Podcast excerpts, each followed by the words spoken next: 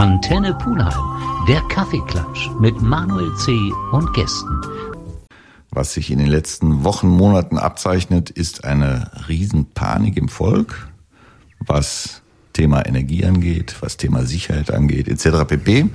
Die Kommunikation spielt hier eine Riesenrolle, was äh, von Regierung, von Medien etc. Aus, ausgeht. Deshalb habe ich mir heute mal einen Kommunikationsspezialisten eingeladen, mit dem ich gerne das Thema ein bisschen ja, vielleicht auch bröseln möchte. Stell dich mal bitte vor. Ja, ich bin der Michael Vetter. Hallo, ich bin Kommunikationsexperte, Rhetoriktrainer und äh, beobachte tatsächlich die Kommunikation der Regierung auch mit mit ähm, Verwunderung und ähm, bin dankbar dafür, dass ich mich heute dazu auch äußern darf. Wie würdest du denn die Lage, die uns jetzt bevorsteht, einschätzen? Nimmst du auch eine Unruhe, eine Panik wahr oder siehst du das differenzierter?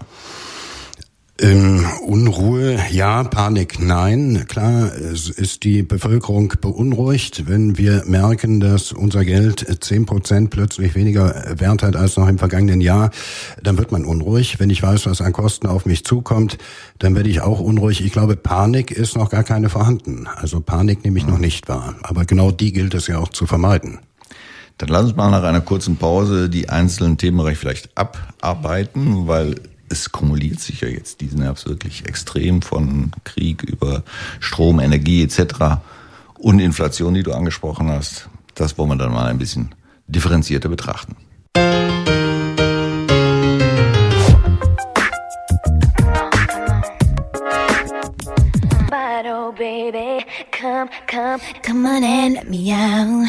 Michael Vetter bei mir im Kaffeeklatsch, Kommunikationsexperte. Warum Kommunikationsexperte heute eine Rolle spielt, ist, dass wir täglich zugemüllt werden mit irgendwelchen, ja, für mich schon Panikmacher Schlagzeilen, was natürlich was mit Kommunikation zu tun hat. Einmal von unseren Politikern her und einmal aus dem Medienbereich. Lass uns das mal ein bisschen aufbröseln. Im Vorgespräch hast du mal so ein bisschen die Krisen der letzten Jahre aufgezählt was du gerne nochmal machen kannst. Ja, mache ich sehr gerne. Also wir hatten im Vorgespräch darüber gesprochen, dass wir in den vergangenen 100 Jahren äh, sehr viele Krisen zu bewerkstelligen hatten. Ich denke an die spanische Grippe, ich denke an die Ölkrise in den 70ern, später nochmal in den 80ern, ich denke an die Flüchtlingswelle 2015 und 2016. Ich denke an die Lehman-Pleite, die Finanzkrise 2008. Äh, heute haben wir alles gleichzeitig. Wir haben Ölkrise, Gaskrise, Inflation, Deflation. Wir haben Pandemie, wir haben Krieg auch noch hinzu, äh, äh, direkt an der Grenze zu Europa. Äh, das ist schwer zu bewerkstelligen. Also ich möchte im Moment auch nicht politisch handelnder sein in Verantwortung im Bund, denn äh, darauf konnte keiner vorbereitet sein. Jedenfalls nie auf die Menge an Problematiken. Ja, du hast ja auch das Gefühl, es kommt jeden Tag, jede Woche ein neues Problem dazu, ohne dass das alte abgearbeitet ist. Ja, abarbeiten ist im Moment auch schwer, nicht? Also die, die Wahrscheinlichkeit, dass es in der, im, im nächsten Jahr äh, nochmal, also sich nochmal zuspitzt, ist ja sehr groß. Die Preise werden ja nicht plötzlich sinken. Putin wird ja den Krieg nicht beenden. Die Pandemie wird sich auch nicht von alleine auflösen lassen da kommt noch einiges auf uns zu. Das ist so. Da muss man wahrscheinlich auch offen drauf zugehen. Hm. Jetzt sind ja einige Probleme einfach Resultate aus den vorherigen Problemen. Wenn wir mal über den Krieg nachdenken, was der alles an Problemen mit sich zieht, wie schätzt du da die Situation ein? Also äh, dazu eine Einschätzung zu geben, das traue ich mich äh, traue ich mich nicht. Ich bin kein Militärexperte, auch kein Außenpolitikexperte. Ich ähm, war von Beginn an gegen die, und das damit stand ich ja nur auch nicht alleine, gegen die Lieferung von schweren Waffen in die Ukraine, einfach aus äh, ähm, der, der Geschichte heraus, dass ich dachte, wir sollten uns dort auch nicht passiv beteiligen. Ich weiß gar nicht, wie ich heute dazu stehe. Hm. Ich habe da keine feste Meinung zu. Es macht mir Sorge, und ich bin eigentlich dankbar, dass wir zumindest mal außenpolitisch halbwegs bedächtig agieren. Hm. Das Schlimme ist, dass man diesen Charakter Putin überhaupt nicht einschätzen kann. Man bekommt immer mehr das Gefühl, je mehr er in die Ecke gedrängt wird, ob er das wirklich ist, weiß ich gar nicht, umso unberechenbarer wird er. Ja, das sind mit allen Despoten so. Also man kann ja, ähm, das sieht man in Ungarn, also ich finde Viktor Orban auch nicht unbedingt mhm. berechenbarer, äh, nur hat er halt keine ter territorialen Ansprüche offensichtlich. Ne? Aber äh, ähm, bei Wladimir Putin, der reagiert natürlich irrational, dem kann man dann vermutlich rational auch kaum begegnen. Und ähm, so haben wir es ja mit Bolsonaro in Brasilien gehabt und in vielen anderen Ländern haben wir ähnliche Gegebenheiten, Türkei, Erdogan, also es ist eine unruhige Zeit in vielen unruhigen Ländern und ähm, wir sind da noch recht recht weit von von von weg von diesen Unruhen und ich glaube hier gilt es dann auch politisch so zu kommunizieren, dass man die Bevölkerung mitnimmt, damit erst gar keine Unruhe entsteht. Letztendlich wird ja auch ein bisschen darauf abgestellt, dass es in Europa ist, dass es tatsächlich in der Nähe ist, dass wir also irgendwo mittelbar oder unmittelbar auch betroffen sind. Also ja. so weit weg ist das Thema ja gar nicht. Nein, gar nicht. Wenn Lemberg äh, bombardiert wurde, und das wurde es ja schon angegriffen, dann ist das wenige Kilometer von der polnischen Grenze entfernt. Also das darf man auch nicht unterschätzen. Bisher äh, hatte die NATO noch keinen Grund, äh, sich, sich angegriffen zu fühlen. Ich hoffe, das bleibt auch so. Ja, das kann sich natürlich auch ändern. Gerade die Ukraine möchte jetzt auch möglichst schnell in die NATO hinein. Lass uns mal vielleicht von Anfang an nochmal drauf gucken auf das Thema. Wenn du dich äh, unterhältst mit verschiedensten Leuten, auch aus verschiedensten Regionen, ob es Ungarn sind oder ähnliche, da ist teilweise ein Verständnis für das Handeln des Putin zu erkennen. War das eine Geschichte, die wirklich absehbar war? Naja, nun gut, also äh, äh, Ungarn, äh, Polen, äh, Tschechien, alle ehemaligen Ostländer äh, oder ehemaligen Ostblockstaaten haben prinzipiell und traditionell eine Nähe zu Russland oder zur ehemaligen Sowjetunion. Inzwischen ist es aber so, dass sich Polen, Tschechien zum Beispiel auch schon äh, bedroht fühlen. Bei Ungarn ist es noch nicht so und das liegt natürlich auch an der Nähe von Viktor Orban zu, zu Präsident Putin, ne, also dem russischen Präsidenten Putin. Ähm, die Sorge mache ich mir weniger darum, dass, dass äh, Ungarn Putin unterstützen würde. Sorge mache ich mir halt darum, dass jemand im Kreml wirklich irrational agiert, der eine große Atommacht darstellt. Mhm. Gut, dann lass uns mal von dem Thema Krieg ein bisschen abkommen und auf die Folgen dieses Krieges, gerade was den Energiebereich angeht, kommen. Das aber nach einer kurzen Pause.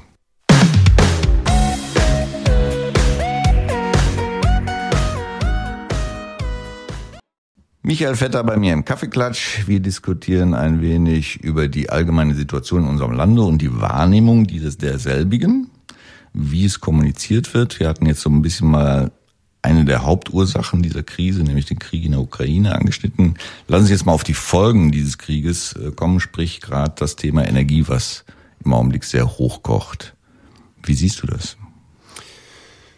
Naja, nun gut. Also wir hatten die Abhängigkeit von Russland, ähm, was das Thema Gas betrifft. Da sind wir offensichtlich inzwischen schon nahezu autark. Ähm, das, äh, wir hatten übrigens auch seinerzeit äh, selber mal angedroht, die Pipeline gar nicht erst zu eröffnen beziehungsweise zu schließen.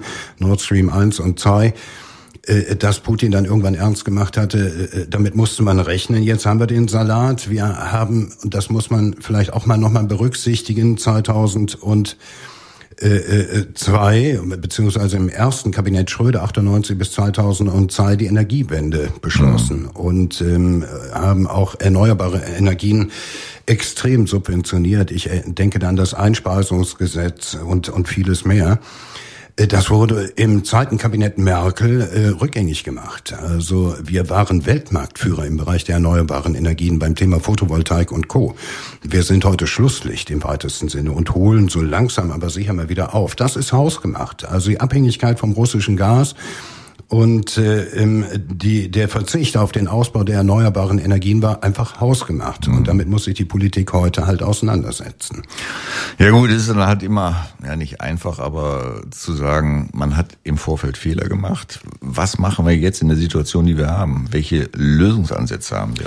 Also wenn ich, wenn ich die im Einzelnen aufzählen könnte, glaube ich, würde ich am Ende mal den Friedensnobelpreis bekommen. Aber ich bin mir über eines, ja, ich würde mich dafür auch bewerben wollen. Ähm, was, was auf jeden Fall sinnvoll ist, ist, dass man die Bevölkerung mitnimmt, dass man aktuell erklärt, wie konnte es dazu kommen und vor allem, welche Vorstellungen hat man in den nächsten zwei, vier, fünf Jahren, welche konkreten Pläne haben wir, was wollen wir bis wann ausgebaut haben, wie weit wollen wir autark sein von russischem Gas, brauchen wir das jemals nochmal, will man wieder zurück, wie geht der Ausbau der erneuerbaren Energien voran. Ich habe beim Statistischen Bundesamt mal nachgeschaut. Ich habe auch beim, beim ähm, Bundesministerium für Wirtschaft und Energie mal nachgeschaut. Es gibt auf keiner der Homepages eine Information darüber, wie es denn vorangeht. Also wo denn jetzt schon Anträge genehmigt wurden, wo neue äh, Windenergieparks entstehen. Äh, da gibt es keine Informationen drüber. Und wenn ich da nicht offen kommuniziere, muss ich mich nicht wundern, wenn ich die Bevölkerung nicht mitnehme. Aber wenn die wissen, wir haben in drei, in vier, in acht Jahren eine Entspannung, dann glaube ich, gehen wir auch heute damit anders um. Ich Hast du eine Idee, woran das liegt, dass es so schlecht kommuniziert wird oder gar nicht kommuniziert wird? Ja, Politik ist in erster Linie Kommunikation. Und ähm, ich glaube, daran scheitert es halt gerade. Also ich erlebe unseren Bundeskanzler nicht unbedingt als Kommunikationsgenie.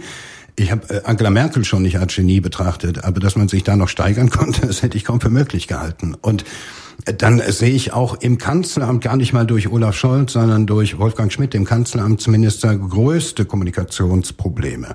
Früher wurde im Kanzleramt, wurden dort die Strippen gezogen. Wenn da jemand äh, mehr oder weniger undiszipliniert war, wurde er da reingebeten. Ja, die Fraktionen haben gerüffelt, haben diszipliniert. Es gab sowas wie eine Fraktionsdisziplin. Heute erlebe ich einen Anton Hofreiter oder eine Agnes Strack-Zimmermann oder ein Michael Roth quer durch die Parteien, die in, unange, unabgesprochen in die Ukraine fahren. Also das hätte es früher vermutlich in der Politik in der Form nicht gegeben. Gut, jetzt klingst du wie mein Vater. Früher war alles besser. Nein. Mag auch besser gewesen, aber woran machst du das fest? Beziehungsweise wie konnte eine solche Entwicklung stattfinden? Nein, nein, nein, ich, damit habe ich nicht gesagt, früher war alles besser. Das kann ich auch gar nicht beurteilen. Ich bin erst 50. Aber ähm, ich weiß auf jeden Fall mal eines. Ich weiß, dass ähm, ich mich zumindest mal nicht mitgenommen fühle und, und ich achte schon auch darauf, was wird wie und wo gesagt.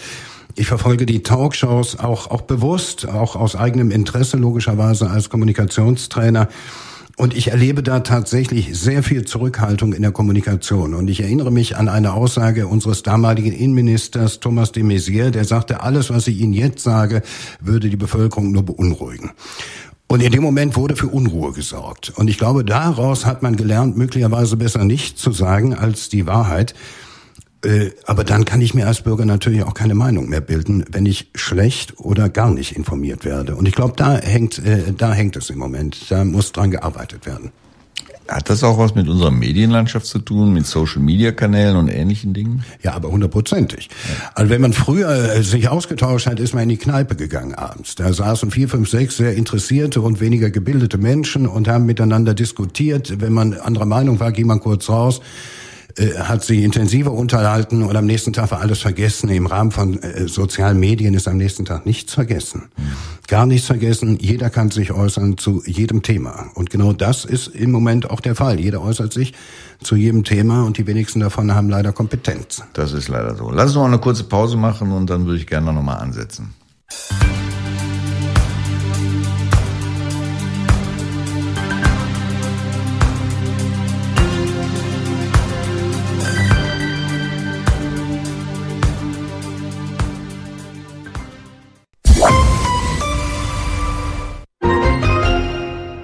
Wussten Sie, dass Ihre Mitarbeiter Ihr größtes Datenschutzproblem sein können? Wie Sie eine datenschutzkonforme Mitarbeiterschulung einfach durchführen, erfahren Sie unter dsgvo2018.de. Datenschutzlösungen leicht gemacht. Ja, Social Media Kanäle, Medienlandschaft, alles spielt irgendwo eine Rolle, was Meinungsbildung angeht. Konsequenz ist, dass sich keiner mehr traut, wirklich was zu sagen. Wenn ich das richtig verstanden habe, siehst du das ähnlich? Nein, nein, ganz im Gegenteil. Jeder traut sich alles zu sagen. Äh, früher, früher gab es diese Foren gar nicht. Ja, ich, ich, ich rede jetzt von den Herren der Politik, die das ist es, ja. Da, sich da nicht mehr trauen, klare Kante zu zeigen, Statements zu setzen. Wir haben gesehen, was passiert ist, wenn der März mal einen Ausreißer hatte wie lange das nachhalt, wie lange das beschäftigt? Ja, vor allem, äh, ähm, also der Ausreißer war politisch natürlich äh, zu überdenken, aber das Wort als, als solches wurde natürlich dann auch quer durch die Medien getrieben. Ich weiß nicht, wir haben wirklich größere Sorgen als das Wort Sozialtourismus ja. und ich glaube, Friedrich Merz hat das sehr bewusst eingesetzt und davon bin ich auch überzeugt. Ja, ich glaube, sowas kann man, sollte man vielleicht sogar ab und zu auch mal ignorieren, nicht? Dann gibt man ihm gar nicht erst das Forum. Ja, trotzdem nochmal zurück, Kommunikation. Hättest du Ansätze, wo du sagst, ähm, wir hatten eben das Beispiel, wo du sagtest, du findest keine Pläne, wie es in drei, vier, fünf Jahren aussehen soll. Das wäre ja in meinen Augen mal eine positive Nachricht, die man wirklich transportieren sollte. Wo es sagt, wie es sagt und sind es zu viele, die dann da Einfluss drauf haben, ob sowas überhaupt gesagt wird? Alles richtig. Wir haben äh, zunächst mal haben wir äh, eine eine Koalition aus drei Parteien, die ideologisch äh, unterschiedlicher kaum sein könnten die untereinander äh, im Moment auch sehr zerstritten sind, weil die Ideologien noch eine große Rolle spielen. Wobei wir wirklich in einer Notsituation, in einer dramatischen Notsituation sind. Ich weiß gar nicht, ob Ideale da die große Rolle spielen sollten. Es hakt auch daran, dass, die, das sagte ich gerade schon mal, die Bevölkerung nicht mitgenommen wird. Also eine Ansprache des Bundeskanzlers im Fernsehen kann helfen ein Bürgerdialog, ein offener Bürgerdialog, in dem Fragen gestellt werden können, äh, welches hier zum Beispiel in einem solchen Radiosender stattfinden kann, in sämtlichen Medien, live gestreamt bei ARD, ZDF, RTL und Co. Äh, stattfinden könnte. Das passiert aber nicht. Das passiert lediglich im Vorfeld von Wahlen. Da gibt es dann Trielle, Duelle, dann werden auch Bürgerdialoge gehalten, aber dass man das zur Primetime mal machen würde, den, den Ansatz sehe ich nicht und ich glaube, der wäre zwingend notwendig in einer solchen Situation, weil wir eine, eine, ja, diese Situation noch nie hatten. Noch nie. Lässt sich aber möglicherweise nicht verkaufen, für Quote sorgen. Das ist ja eine Sache, die mich, mir echt Angst macht, dass so ein Sommerhaus der Stars oder wie man das auch immer nennt, eine höhere Einschaltquote, mehr Akzeptanz, mehr Diskussionsforum bietet als zum Beispiel eine solche politische Sendung. Vielleicht hilft das auch, sich damit mal abzulenken. Ne? Also wenn man äh, die Tagesschau geguckt hat, ist man ja selten erbaut. Ne? Und danach schalte ich dann halt um zum Sommer, wie heißt das Ding, Camp der Stars oder wie auch immer. Bauer sucht Sau oder Ja, so. sowas in der Art. Und dann habe ich da seichte Unterhaltung und kann auch abgelenkt werden. Nochmal Brot und Spiele. Ne? Das ist, äh, der Deutsche ist dafür empfänglich. Günstiges Bier und viele Programme und schon halten wir uns zurück. Das heißt ja fast, man wird bewusst ein bisschen dumm gehalten. Siehst du das so? Arthur Schopenhauer hat mal gesagt, wahrlich selig ist der Dumme, weil er sich wenig Gedanken macht und nichts hinterfragt. Nicht? Und so ist es ja auch. Wenn ich nichts hinterfrage, dann äh, muss ich auch nicht mit Antworten rechnen. Heißt aber auch leichter lenkbar. Allerdings, ja klar, das sind wir nun auch. Das ist wahr. Ja, du hast eben schon mal kurz anklingen lassen, drei Parteien verschiedenster Ideologien. War das der große Fehler? Ja, welche Wahl hatte man? Nicht? Also wenn man nicht weiterhin eine große Koalition hätte führen wollen, da gab es ja keine Alternative. Es gab Ansätze von Jamaika, aber ich glaube, die sind schon immer alleine schon aufgrund der der ideologischen äh, äh, ähm, des ideologischen Abstands zwischen CDU und Grünen, zumindest mal in in ähm, äh, ökologischen äh, Bereichen, nicht möglich gewesen. Und ich glaube, auch die FDP hätte es nicht mitgetragen, mit den Grünen und der CDU die Regierungsverantwortung von Angela Merkel einfach fortzuführen. Am Ende ist es so, das ist ein Zweckbündnis, es ist keine Liebeshochzeit, das wissen auch alle und ähm, man muss sich halt einigen. Und das fällt im Moment offensichtlich schwer. Und was mir noch viel mehr gefallen würde, wäre man äh, würde sich hinter verschlossenen Türen einigen und käme hinterher mit Ergebnissen raus. Mhm. Das ist aber nicht der Fall. Also selbst wenn man mit Ergebnissen rauskommt, äh, halt, heißt es noch lang nicht, dass die Ergebnisse auch Bestand haben. Ich erinnere mich an die Diskussion und auch an die Einigung äh, zur Verlängerung der AKW. Man hat einen Stresstest gemacht, hat sich darauf geeinigt, dass die beiden südlichen AKW-Laufzeiten äh, werden. Und in der Pressekonferenz hat Christian Lindner dann gesagt, äh, er sehe das aber doch komplett anders, Einigung hin oder her. Er wünschte sich eine Verlängerung aller AKW. Man kann dazu stehen, wie man will, aber kommunikativ ist das ein Desaster. Katastrophe, ja, keine Frage. Michael, wir machen noch eine kurze Pause. Und dann würde ich gern mal auf die letzte Niedersachsenwahl zu sprechen kommen, die mir irgendwo Mut, aber auch ein bisschen Angst macht. Gerne. When your legs don't work like they used to before And I can't sweep you off of your feet. Michael, ich wollte noch mal ganz kurz auf die Niedersachsenwahl kommen, weil ich in dem Wahlergebnis gesehen habe, dass wenn jemand vorne weggeht, der relativ klare Worte spricht und auch Bürgernähe zeigt, der kann auch ein gutes Ergebnis erzielen. Siehst du das genauso? Ja, so war es äh, in Schleswig-Holstein mit Daniel Günther von der CDU, der sehr beliebt war, wenig angeeckt ist, klare Worte gefunden hat und auch regierungskritisch, damals war es noch eine große Koalition, argumentierte. So war es mit Hendrik Wüst, der auch den Vorteil nutzen konnte als, als Ministerpräsident die letzten fünf Monate, als An Amtsinhaber auch Führung äh, äh zu zeigen. Und äh, als im Saarland war es anders, als äh, Ministerpräsident Hans unterlag. Und äh, in Niedersachsen hat es nochmal gezeigt. Also wenn ich als Ministerpräsident nicht viel falsch mache, wenn ich klare Kante zeige und, und mein Land auch führe, dann werde ich auch wiedergewählt. Finde ich auch ein sehr deutliches Zeichen, weil eigentlich alles andere im Bund der SPD eher schadet. Also deutlich rückgängige Werte. Nur er hat es so wirklich deutlich bestätigt. Das hat aber auch die Geschichte gezeigt. Frisch gewählte Regierungen äh, finden selten in den ersten zwölf Monaten in den Umfragen statt. Das, das erholt sich vielleicht mhm. später auch nochmal. Und ich darf vielleicht auch dran erinnern, drei Monate vor der Bundestagswahl im vergangenen Jahr lag die SPD bei 13, 14 Prozent. Hinter gewann sie und stellt heute den Bundeskanzler. Als solche Umfragewerte muss man, das sind Stimmungsbarometer. Und das kann sich in vier Wochen schon wieder geändert haben.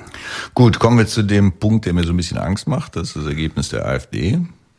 Ist eine solcher Krisenmodus, den wir im Augenblick durchleben, guter Nährboden naja, also ich sehe ja gar keine richtige Programmatik bei der AfD. Ich sehe innerlich eine völlig zerstrittene Partei auf Bundes-, auf Landesebene, äh, wo auch immer ich hinschaue. Ich sehe einen erstarkten Bernd Lucke, der, der sehr viel Einfluss auf die Bundes-AfD zu haben scheint, äh, aus Thüringen heraus. Aber wenn eine AfD ohne Programm und ohne klares Führungspersonal so viel Zuspruch bekommt, dann zeigt mir das nicht die Ideologie der AfD gewählt würde, oder wurde, sondern äh, dass Protest gewählt wurde. In erster Linie Protest gewählt wurde. Ich glaube, der Wähler wollte nichts anderes sagen als äh, äh, das ist der Denkzettel für die Politik, die ich im Moment nicht verstehe. Aber eine Programmatik der AfD wurde nicht gewählt. Ich glaube ja auch, dass äh, Inhalte und Themen der AfD gar nicht hinterfragt werden, sondern man hat so im Kopf, AfD ist halt rechts, ist Protest, ist äh, ja fast faschistisch. Und damit identifizieren sich mittlerweile viele, die einfach sagen, nee, ich habe die Schnauze voll, dann bin ich halt ein bisschen rechts, macht mir nichts. Naja, vielleicht, wir erinnern uns vielleicht ganz kurz, wenn ich das noch sagen darf, daran, dass übrigens die ehemalige Bundeskanzlerin Angela Merkel Namensgeberin der AfD war. Nicht? Also ähm, Angela Merkel hat mal irgendwann gesagt, meine Partei, äh, meine Politik ist alternativlos. Und das haben Luke, mhm. der damalige BDI-Chef Henkel und, und andere zum Anlass genommen zu sagen, nein, nein, nein, das ist nicht alternativlos. Wir bilden eine Alternative. Und zwar für Deutschland. So ist die Partei als eurokritische Partei entstanden und hat sich dann im Laufe der Zeit in, in unterschiedliche Richtungen zumeist nach rechts entwickelt. Ne? Siehst du das denn auch als äh, Gefahr oder eigentlich als Chance? Mir ähm, macht die, das Erstarken der AfD keine so große Sorge. Ich glaube, die parlamentarische Demokratie kann das ertragen, muss es auch ertragen. Wir haben das in anderen Ländern seit, seit vielen Jahren, wenn nicht Jahrzehnten. Und ich habe zum Beispiel auch nicht die Aufregung um Frau Meloni in Italien verstanden. Die haben über äh, ein Jahrzehnt und länger Berlusconi gehabt. Mhm. Das war, glaube ich, auch nicht viel besser. Also ich verstehe dann auch die mediale Aufregung äh, äh da gar nicht. Das äh, ist einfach ein Teil der Demokratie dass sich Menschen auf beiden Seiten äh, positionieren. Okay. Lass uns mal von den politischen Themen ein bisschen abkommen, obwohl die Themen, was äh, Strom, Gas etc., Energieversorgung angeht, natürlich auch politisch zu sehen sind. Aber auch das Thema Inflation macht im Augenblick vielen Leuten ja, Bauchschmerzen. Ja. Vielleicht, dass du mal ganz kurz beschreibst, was eine Inflation ist, wie sie entsteht und wie man dem entgegenwirken kann? Naja, also erstmal Inflation äh, kann man übersetzen mit Geldentwertung. Nicht? Mhm. Also das äh, Geld, was wir zur Verfügung haben, ist einfach weniger wert. Wir haben aktuell eine Inflationsquote, Rate von 10 Prozent. Das bedeutet, wenn wir, äh, und die gilt jetzt für den September dieses Jahres, also im Vergleich zum Vorjahresmonat, September 2021, haben sich die Preise um 10 Prozent verteuert. Wie ernst zu nehmen diese Zahl ist oder wie konkret diese Zahl ist, äh, das lässt sich gar nicht so richtig ermitteln. Es gibt den sogenannten Warenkorb, in dem mhm. unter anderem Dienstleistungen, Produktion, äh, ähm, äh, Ausgaben für Haushalt, äh, Nahrung, für Kultur und vieles andere. Das sind über 650 Posten, die da drin äh, zu finden sind, äh, immer im Jahresvergleich äh, verglichen werden halt. Und wenn man nun sieht, wir hatten zu Pandemiezeiten gar kein Kulturangebot. Wir hatten überhaupt gar keine Möglichkeit, Kleidung zu kaufen, weil die, die Kaufhäuser geschlossen waren. Wir konnten nicht essen gehen und vieles mehr. Wer also die aktuellen Inflationsraten mit denen aus den vergangenen Jahren vergleicht, ich glaube, der tut sich keinen großen Gefallen. Klar ist, wir haben eine hohe Inflation. Das merken wir auch, wenn wir einen Joghurt oder eine Milch kaufen oder ein Pfund Butter oder an der Tankstelle, merken wir einfach. Wie hoch sie wirklich ist, ich glaube, das weiß keiner. Mhm. Also muss man das deutlich differenzierter betrachten. Das machen wir vielleicht nach einer kleinen Pause. Ja.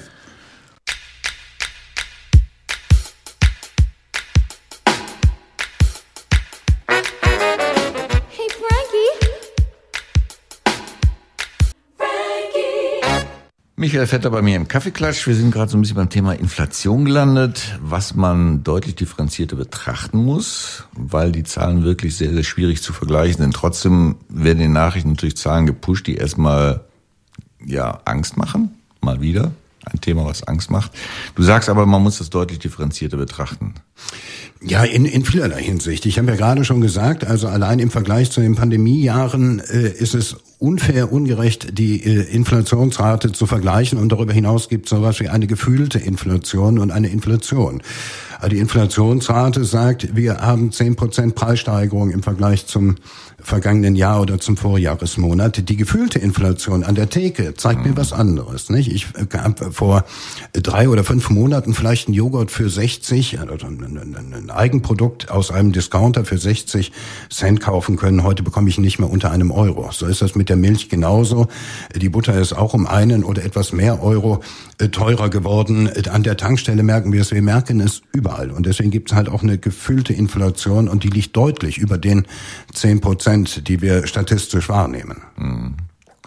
Wenn dann noch das Thema Energie dazukommt, ja. wo ja offensichtlich keiner wirklich genau weiß, wo es hingehen wird, da sind wir wieder beim Kommunikationsproblem. Wir hatten ja zunächst die Gasumlage, ja, also zunächst wurde ja beschlossen, dass wir, dass wir äh, die die Gas, äh, ähm, die die Abschlagszahlungen äh, für jeden erhöhen. Also es sollte ja zusätzliche Kosten sollten äh, entstehen. Nun hat man sich darauf geeinigt, dass man es etwas günstiger macht. Aber da alleine schon durch diese Diskussion und auch durch die Art der Kommunikation sind uns drei, vielleicht vier Monate verloren gegangen, um schneller zu handeln. Und ähm, wenn wir über Inflation reden und Finanzpolitik, bin kein Finanzexperte, beileibe nicht, aber eines weiß ich. Vor fünf, vor acht Monaten waren die Zinsen, die Deutschland hat zahlen müssen, um äh, Kredite aufzunehmen, deutlich geringer, als sie es heute sind. Vor acht Monaten haben wir noch Geld dafür bekommen, wenn wir Geld aufgenommen haben.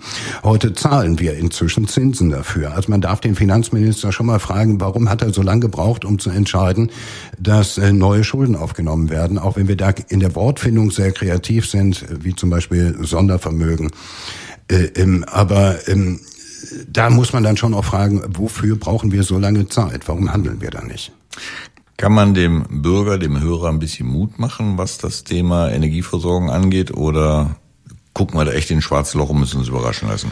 Naja, also ähm, ich will jetzt mal versuchen, Mut zu machen. Gerne. Ich, ich glaube, wenn diese Krise etwas Gutes hat, dann vielleicht, dass wir uns ähm, was die Geschwindigkeit, Genehmigungsverfahren und vieles mehr angeht, deutlich mehr bemühen aktuell um regenerative Energien, alternative Energien äh, zu äh, benutzen. Und ähm, das, glaube ich, ist dann tatsächlich so der das Licht am Ende des Tunnels, dass wir uns im Moment mit mit wirklich großer großem Eifer darum bemühen, erneuerbare Energien zu äh, ähm, installieren und danach auch zu nutzen. Und das macht schon auch Mut.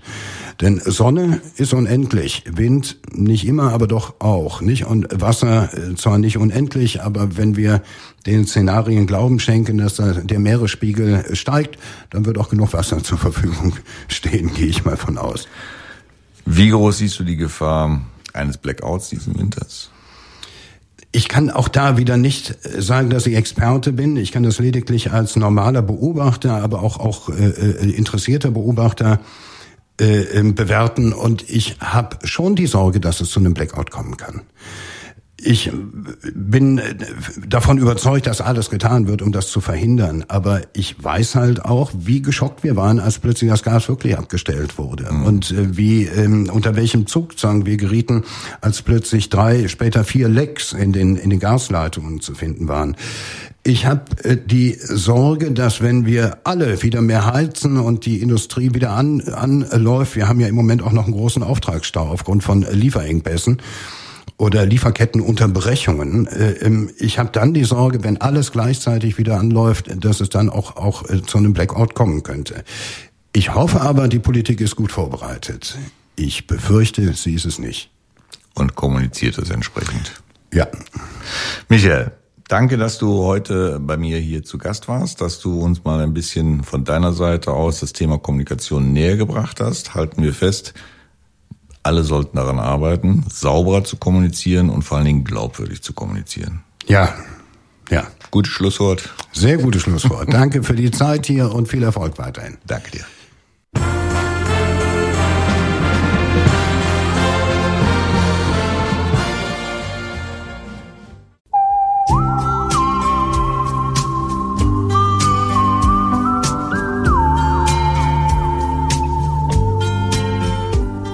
Antenne Pulheim, der Kaffeeklatsch mit Manuel C. und Gästen